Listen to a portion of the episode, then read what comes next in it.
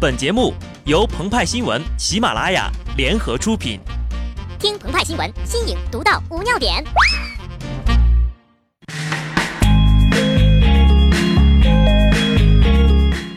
本文章转自澎湃新闻、澎湃联播，听众朋友们，大家好，我是极致的小布。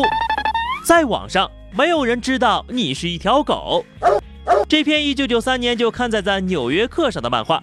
堪称八零后的父母教育孩子们不要去认识乱七八糟网友的最佳举例。虽然在今天呢，他们成为在朋友圈里转发各类爆款鸡汤公众号的主力军。这篇漫画讽刺的呀，就是互联网的匿名性。什么意思呢？比如啊，各位读者都是在网上看的澎湃联播的，并不知道鹏鹏和派派完全可以靠脸吃饭呢。匿名性让身边的世界突然开启了 B 面，看起来木讷的同桌，也许呀，正是昨晚你刚哈哈哈哈点赞的知名段子手。每天说早安的前台，说不定呀，已经靠着浓妆的网红脸，在直播平台成为了宅男女神。整天玩手机的同事，或许早就成为了大 V，正在答疑解惑了。派派听了之后就表示，啊。原来我身边这么卧虎藏龙啊！No No No，除了我，你身边的损友们呢？估计每晚都只会在幺零二四感谢楼主吧。有匿名就少不了动歪脑筋的，比如啊，上世纪八十年代就开始的尼日利亚王子骗局。该骗局编造了一位王子，称有一笔巨款因为变故必须汇出，希望能够借用收信人的银行账户一用。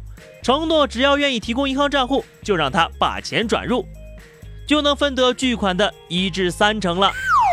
兜兜转转，等他流传到了我国，摇身一变成了富婆重金求子的骗局。由此可见啊，我国的产品经理的良苦用心了，在诈骗当中加入了性幻想乃至性交易的元素，大大的提升了客户的体验。通过电话号码将线上线下全面打通。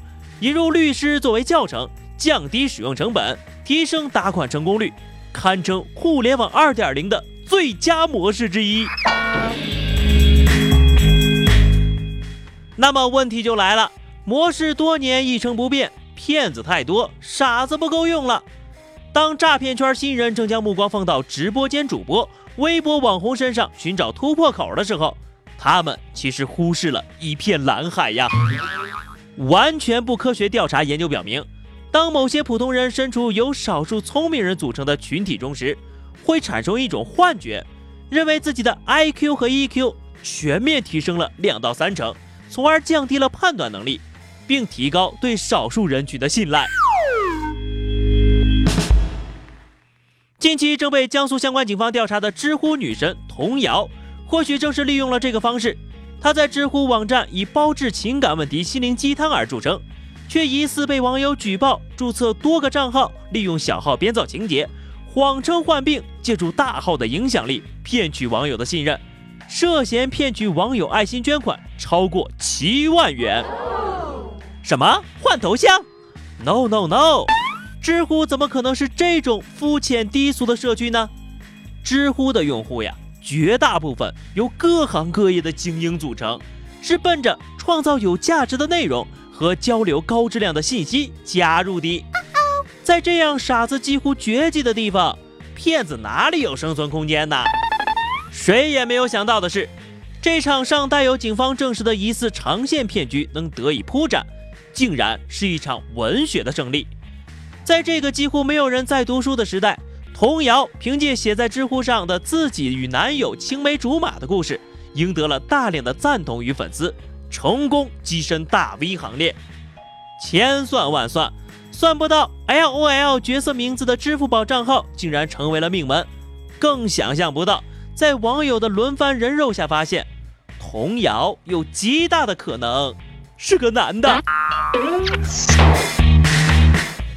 事实上啊。童谣对文艺青年的痛点判断的精准，执行力度之高，实在令无数作家、编剧汗颜呐！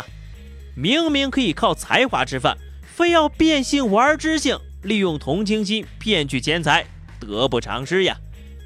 知乎发现了这个诈骗的漏洞，你是不是也该打算打算怎么转型了呢？其实吧，童谣的模式可复制性挺高的，最重要的就是足以打动人心的好文，以及一系列的美女自拍。但是相比重金求子，真实性高出了不少呀。作为新型诈骗，实在有些防不胜防。推荐观看《名侦探柯南》全集。当骗局露出马脚时，抓住线索，探求真相。号召每一个曾经动过歪脑筋的聪明人，要学习发扬中华民族高尚优秀的品格，好好钻研业务能力。当你们的才华达到鹏鹏和派派的高度时，不需要欺骗他人的同情心，连美女自拍都不用，就会有一大堆粉丝的，跟我差不多。好的，那么以上就是本期节目的全部内容了。更多新鲜资讯，敬请关注喜马拉雅澎湃新闻。下期节目我们再见吧，拜拜。